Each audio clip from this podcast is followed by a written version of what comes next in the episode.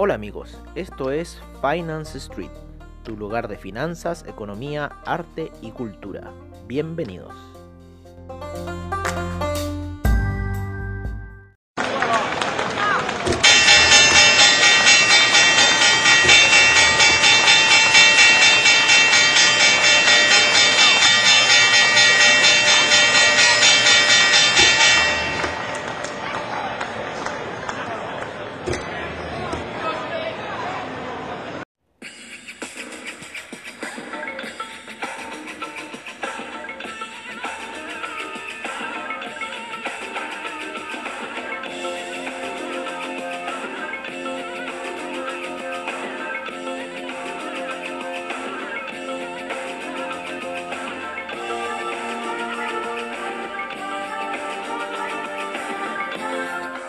Hola, hola, hola amigos de Finance Street, amigos de Comunidad Traders, ¿cómo están el día de hoy? Empezando una mañana, por lo menos estoy viendo aquí mi pantalla, ¿no es cierto?, en las transacciones de eh, del, criptomercado en Fiat Leak, ¿no? Ahí donde aparece, uno se mete y eh, siempre te lleva la cotización en USD, lo que está pasando en USD. Yo me acuerdo hace tiempo atrás esta pantalla tenía mucho menos recursos en cuanto a, como la distribución de las transacciones. Oye, OMG se está transando de todo en este minuto. Eh, estoy empezando un poco en el criptomercado porque ayer también hubieron cosas súper interesantes. Em, por lo menos en CoinGecko, lo que estábamos viendo ayer eh, era eh, una nueva moneda que había salido que se llama My Neighbor Alice.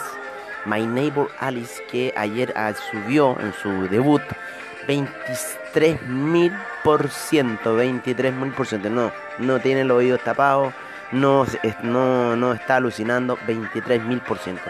Así empieza el criptomercado con decimales, decimales, para luego entrar ya en la moneda dura. Ya está en una cotización de 18 dólares, perdiendo un 39%, lo cual no es nada. Está con una cotización de 900 millones de dólares. Ayer llegó al, a los 2 mil millones de dólares. Estaba en transacciones cuando está en los 23 mil eh, por ciento de alza. O sea, imagínense, uno mete mil dólares y de ahí te aparecen 23 mm, veces más esa situación. Así que eh, por el 100%, imagina, 100% son 2 mil. Ya en el 1000% tienes 10 mil dólares. En el 10.000% eh, habría que tener aproximadamente como 10.000 y, y después en el otro 20.000, ¿no? Una cosa así. No le he sacado todavía el, el parangón bien, pero imagínense, así está el criptomercado. Entonces una persona en Estados Unidos que llega y mete 10.000 dólares, ya estaría ahora tomando caipirinhas, ¿no? ¿Para qué alguien que apuesta 100 mil dólares? Porque imagínense que para que lleguen transacciones de 2 billones de dólares, o sea, con 100 mil dólares basta y sobra.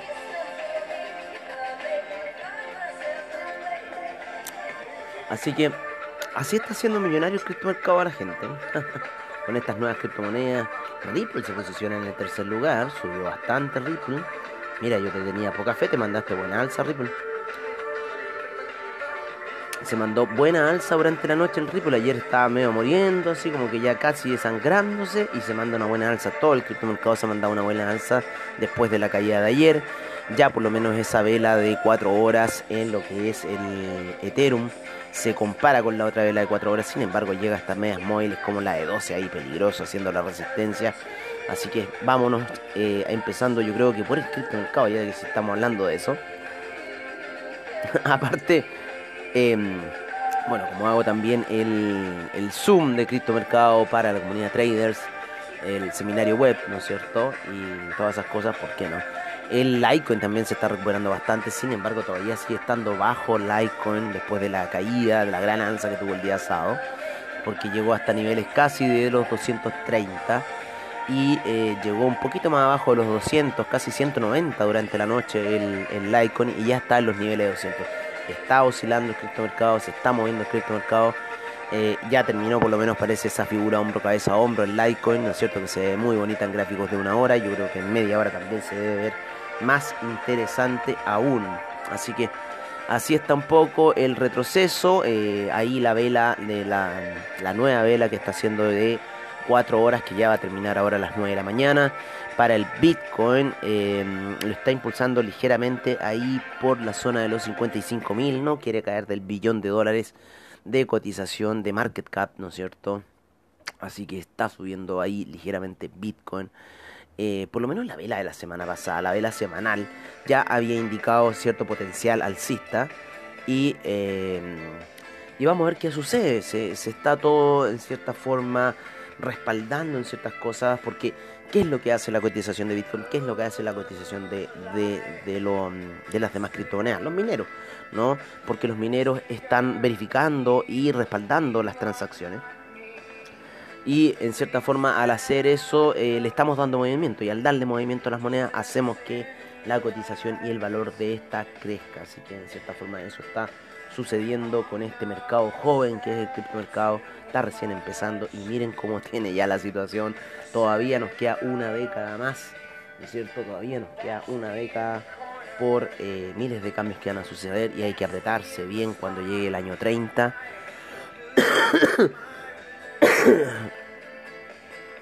si es que en un año antes, si es que en un año antes, como ocurrió en la depresión del 29, ese gran borrón. Así que bueno, tienen que estar preparados, tienen que ponerse a estudiar un poco más de las computadoras, qué cosas están haciendo con las computadoras. Mucha gente está ahí colgada, ¿no es cierto?, en el Instagram, en Facebook, sacándose fotos, exponiéndose, pero a una situación ya aberrante. Bueno, voy a dejar que lo hagan total. A ellos les van a borrar la información, ¿no? A mí.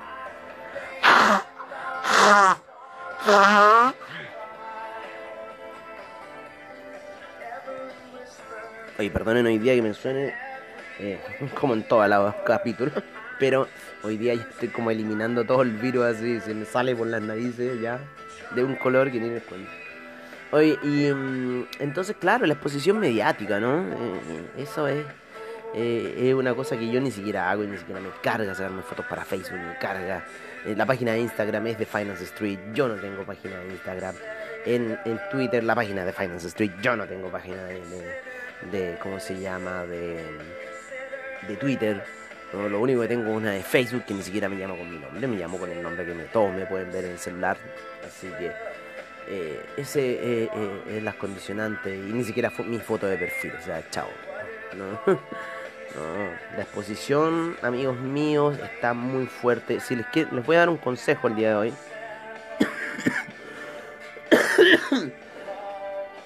el consejo es que si ocupan Chrome, por favor actualicen Chrome. Actualizar Chrome es muy fácil. Tienen que en cierta forma abrir Chrome. ¿No? Y se van al, eh, al ¿cómo se llama? A esos tres puntitos que aparecen al lado de, o va a aparecer un icono eh, sin foto, o va a aparecer un icono con su foto, eh, y se van a la parte de configuración, ¿no es cierto? Y en configuración se tienen que ir a información de Chrome, ¿vale? Y en información de Chrome, ahí les va a decir eh, la versión que tienen oficial de Chrome, y etcétera, etcétera, y ahí le ponen no sé, les va a decir algún botoncito que les diga actualizar, actualicen Chrome. ¿Por qué? Porque según el CSIRT del gobierno de Chile, que es el que responde, responde a toda la situación tecnológica, ¿no? que tiene que ver con páginas web, etcétera, etcétera, etcétera, informa más que nada, más que actuar como respuesta reparadora, eso no lo hace. Eh, informa que Chrome en las versiones eh, anteriores al 80.0.43.89.72 de ahí para abajo son sufrido ataques, ataques de día cero.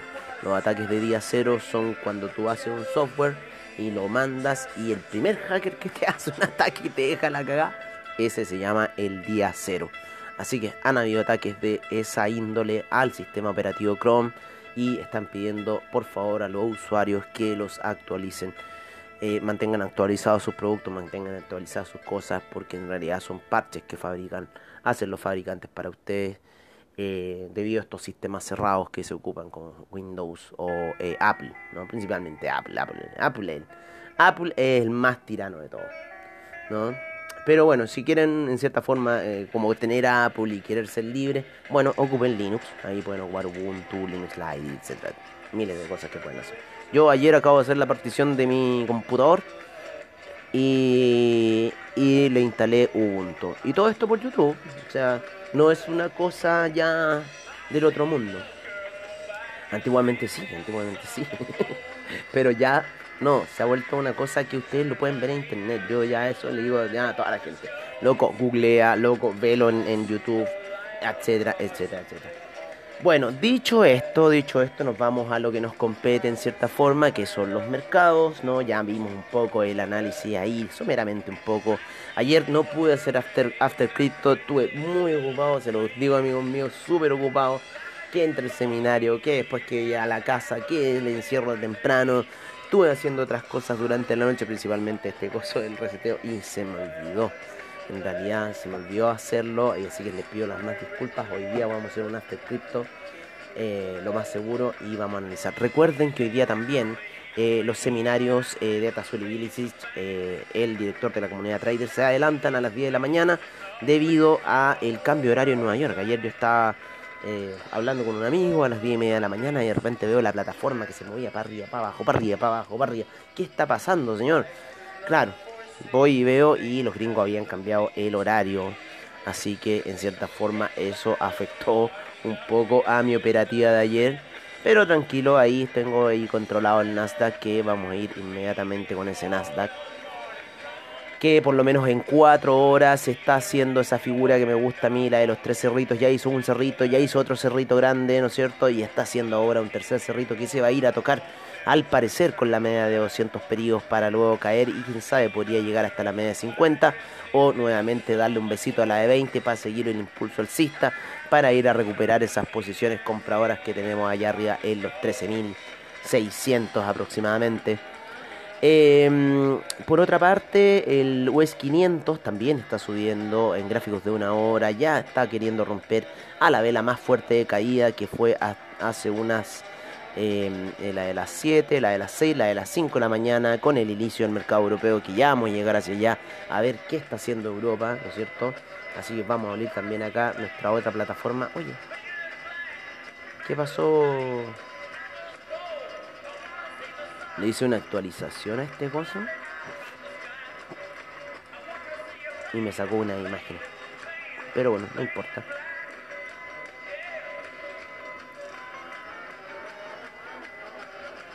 Me dejó la pantalla en negro. Vamos a ponerle la imagen, ya me, las quiso sacar. O sea, me las sacó, no, me las quiso sacar. Vamos a ver si ahí me las repone. ¿eh? Era la pantalla de fondo nomás, pero eso está en otro archivo. Oye, em, ya ahí tengo abierto el CAC, ¿no es cierto? Yo ya tengo esa plataforma andando, así que vamos a cambiar la cuenta. Mm, por la esta, a ver qué estupidez tienen haciendo estos tipos de, de double trade. Tienen unas operaciones que me tienen ya bastante. Oye, entonces seguíamos hablando un poco del Nasdaq que sigue subiendo, por lo menos ahí la L de 4 horas está muy rara. Vamos a verlo en, en una hora. Qué locura está haciendo este weón. Claro, está ahí subiendo, ¿no es cierto? Se apoyó recién en la media de 12, está haciendo unas velas bajitas, quiere parece que tomar un pequeño descenso, ¿no? Para luego quizás volver a tomar eh, la tendencia alcista que lleva hasta este minuto. El, eh, el US 500, ¿no? Ayer unas velas eh, súper largas de una hora, mucho movimiento lateral, significa eso. Y ya unas velas más pequeñas a esta hora de la mañana, muy lateral muy lateral, casi muy plano. El Dow Jones ya subiendo nuevamente para hacer nuevos máximos históricos. Está subiendo tranquilito el Dow Jones. Es uno de los que estaba rezagado y está subiendo de manera muy tranquila ahora. Está con un RSI que quiere seguir subiendo. Y el... Ah, no, perdón, este fue el Russell 2000 que le hablé anteriormente. El US 500 hizo unas velas, ¿no es cierto? De una hora hacia la baja y después tres velas alcistas muy fuertes y está tirando unas velas eh, hacia el alza. Y, em, y veamos algo del, eh, Y claro, ya parece que haciendo nuevos máximos históricos el, el SIP, así que sigue subiendo fuerte. En velas daily lleva muchos días alcista. Eh, así que bueno, sigue subiendo el SP. Es el Russell 2000 que está súper lateral plano a esta hora de la mañana. Ayer también, como les digo, esas velas largas, eh, muy engañosas. Y el Dow Jones, el Dow Jones ayer se quiso matar. Se quiso matar, sin embargo, se recupera en esa zona de 12.500 y sube fuertemente hasta la zona de los 32.800, tratando de hacer máximos históricos nuevamente, siguiendo con la tónica eh, en lo que es el mercado europeo, una pequeña baja, ¿no es cierto? En el CAC estoy viendo principalmente, pero ya está saliendo hacia el alza. Eh, estas típicas jugadas de los europeos, ¿no es cierto? Vender, vender, vender, y a eso de las 10 de la mañana de ellos, eh, que sería para nosotros, nosotros estamos con la hora de Inglaterra, a eso habría que restarle 3 horas, a ver, mm, mm, mm, como las 10 a las 7 de la mañana nosotros. Por ahí. Claro, 7 de la mañana nosotros porque ya son las 8. Eso son las 11, 7 de la mañana nosotros. Ahí los europeos haciendo de lo suyo. Ya viene para nosotros el cambio horario, así que vamos a tener una hora más, eh, yo creo, de diferencia ya.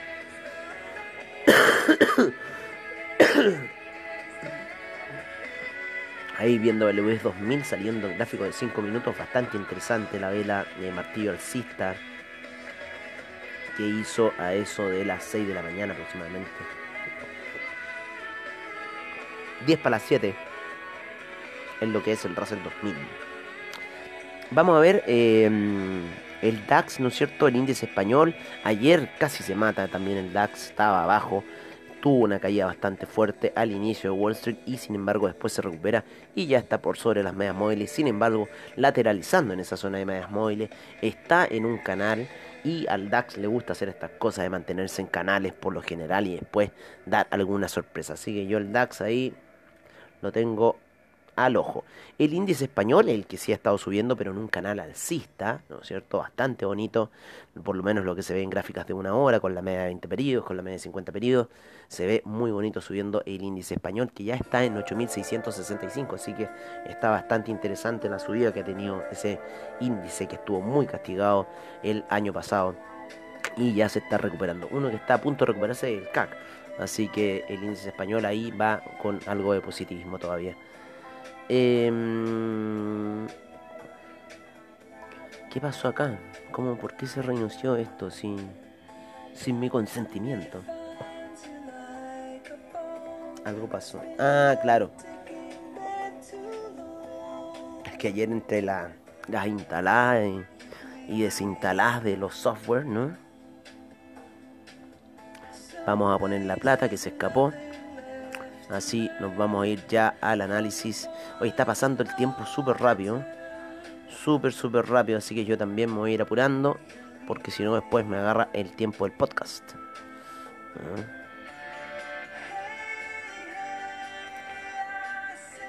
Así que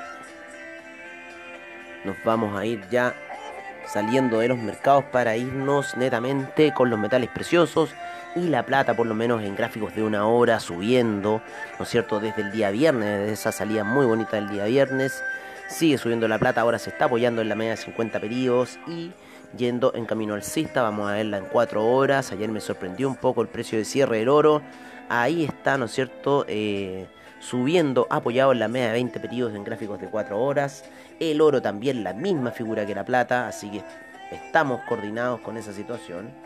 ¿No? de la plata y el oro. Vamos a traer a la plata para acá. Vamos a traer a la plata para acá. Vamos a dejar acá al, lado el platino. ¿No es cierto? El platino también, la misma situación gráfica que la plata, que el oro en 4 horas, recuerden, en 4 horas. Y el cobre está rompiendo ahí, pero apoyándose en la media de 50 periodos en gráficos de 4 horas, 4,06. Está a mitad de camino de los 4.36 todavía se mantiene en la zona de 4 dólares del cobre. Ya los chinos dijeron su perspectiva de que iba a ser un cobre alto, de que hay poco inventario.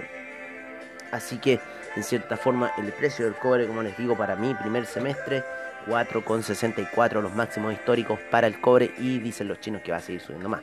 Así que es que lleguemos a los 5 dólares del cobre no sería un, un sueño. Por ahora el oro estaba tratando de buscar la media de 200 periodos en gráficos de 4 horas, que está bastante alta hasta este minuto.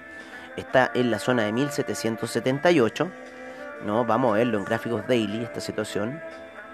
Claro, sigue subiendo. Hizo una vela martillo alcista ahí por el día viernes. No, como el día jueves. Parece que fue esa. No, la del día viernes. Fue el día viernes esa martillo alcista. Lo que pasa es que hace una vela por default. Que es la vela el día domingo. ¿no? Así que eh, sigue subiendo el oro. Eh, la, la, media de 209 algo disparatado porque la media de 50 está en gráficos diarios en 1793.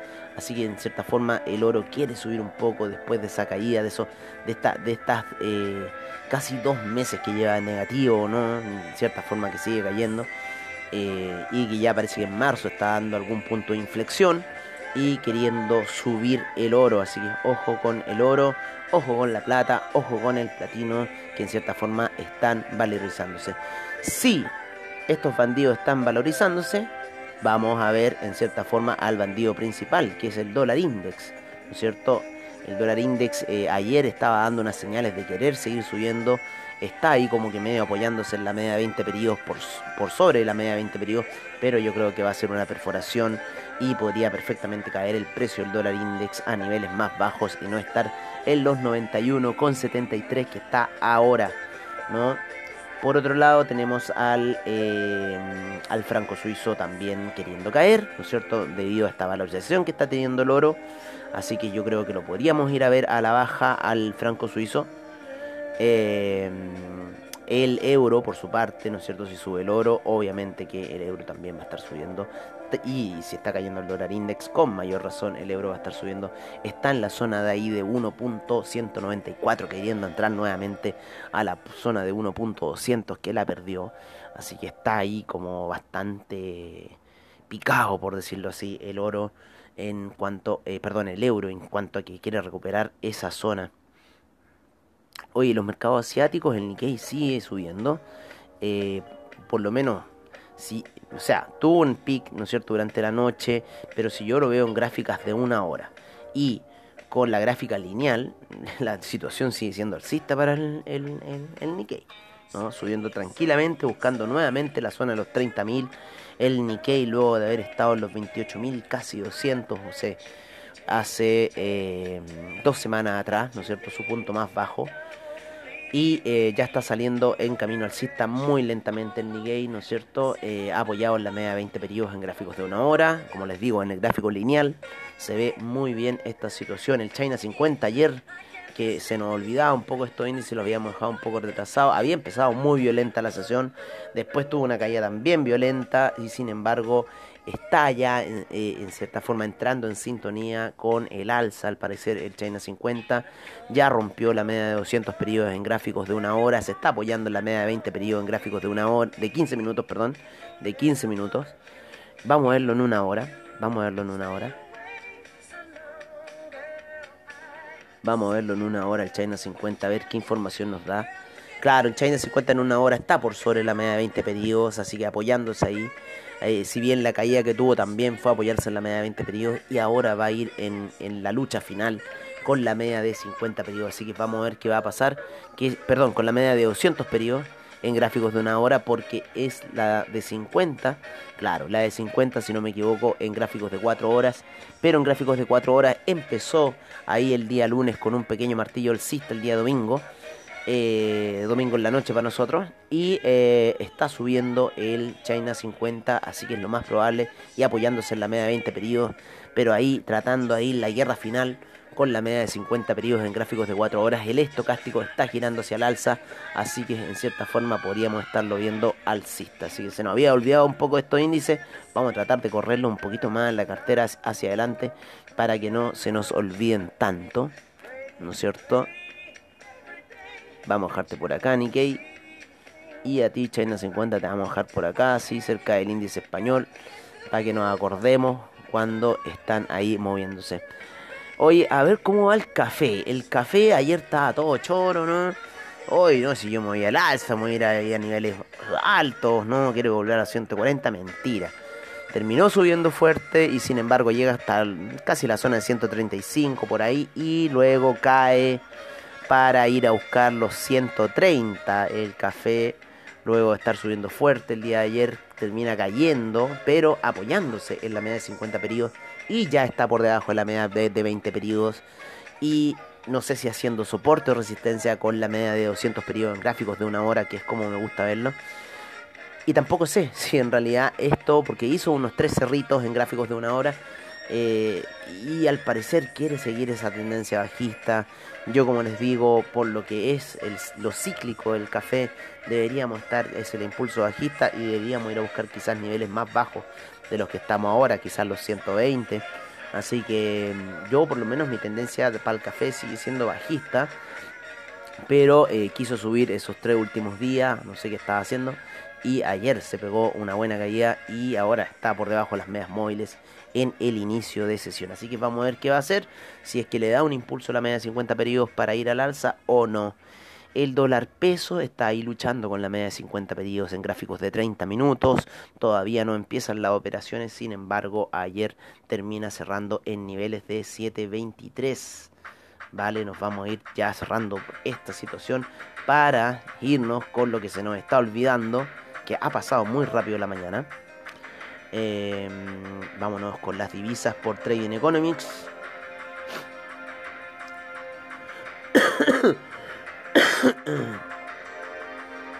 y el dólar peso 7.23 parece que también va a abrir la sesión casi en el mismo precio que cerró ayer con unos centavos de más, pero que no influyen mucho. Vamos a ir cerrando con los hidrocarburos. ¿no es cierto? Los famosos hidrocarburos, ¿vale? Y en donde tenemos ahí los hidrocarburos el petróleo para calefacción, la gasolina, que vienen haciendo retroceso en gráficos de 4 horas. Yo creo que el soporte, el soporte vital de esta situación va a estar cuando la gasolina llegue a la media de 200 periodos. Viene con una media de 20 periodos cayendo muy fuerte. Así que la media de, 200 periodos está a niveles de 2,06 para la gasolina. Viene cayendo el 2,16 de la semana pasada. Eh, no, perdón, de ayer, de ayer, del 2,16 de ayer. Vale, lo tenía ahí en gráficos de, de, de una hora, perdón, cuando vaya a buscar la media de 200 periodos en gráficos de una hora hay un soporte en este minuto para la gasolina en la media de 50 periodos en gráficos de 4 horas, lo mismo que para el petróleo y para de calefacción. Sin embargo, en el petróleo, en el BTI, ya ha rebasado esa situación y ayer tuvo una gran caída el petróleo, el petróleo para calefacción, la gasolina, así que ojo con esa situación. El gas natural en gráficos diarios sigue cayendo, lo vamos a ver en 4 horas sigue cayendo, alejándose de la media de 20 periodos, así que parece que la caída del gas natural sigue siendo, podríamos verlo quizás en niveles de 1.99, 1.98, así que vamos a ver qué va a pasar con el gas natural, el petróleo para calefacción, la gasolina y el petróleo el día de hoy, que está muy interesante, como ya le he repetido. Eh, en varias ocasiones operarlo porque está oscilando como antes. Me gusta cuando está así. Hoy día está un poquito más lento. Hoy día está oscilando casi que un dólar pero eh, ayer eh, fueron casi 2 dólares y un poquito más, 2 dólares y medio, yo diría oscilación, así que estuvo muy entretenida esa caída y luego también esa recuperación que tuvo en la media de 200 periodos en gráficos de una hora, eh, pero que después se vuelve a topar con la media de 20 periodos y a la baja, ¿la tengo de 20? No, la tengo una media de 12. pero ahí en 20, ¿cómo estaría? A ver. Vamos a ver cómo están 20. Claro, un 20 un poco más suavizada. Está recién ahora pegando y ahí como que quiere dar un rebote con la media de 200. Pero yo la estoy trabajando en 12. 12 simple me está dando mejores señales el petróleo. No en una hora, ocupenlo en otras gráficas, en otros time frames. Ahí, pero la caída estuvo muy bonita. Oye, eso sería todo por ahora. Nos despedimos con el petróleo y los hidrocarburos. Eh, recuerden a las 10 de la mañana eh, el seminario eh, con Tazuli Bilicic y el director de Comunidad Traders. Como siempre agradeciendo a AvaTrade por sus bajos spread, seguridad y confianza en el trading online. investing.com, Trading Economics, Forex Factory, CoinGecko, CryptoWatch, Fiat League, CryptoPanic, toda la información que recojo Twitter. Así que... Eso por ahora, amigos míos. Em, que tengan una muy buena mañana, ¿no es cierto? Eh, que tengan una muy buena mañana y eh, nos estaremos viendo eh, ya en otra sesión, ¿no es cierto? Como siempre, al estilo de Finance Street.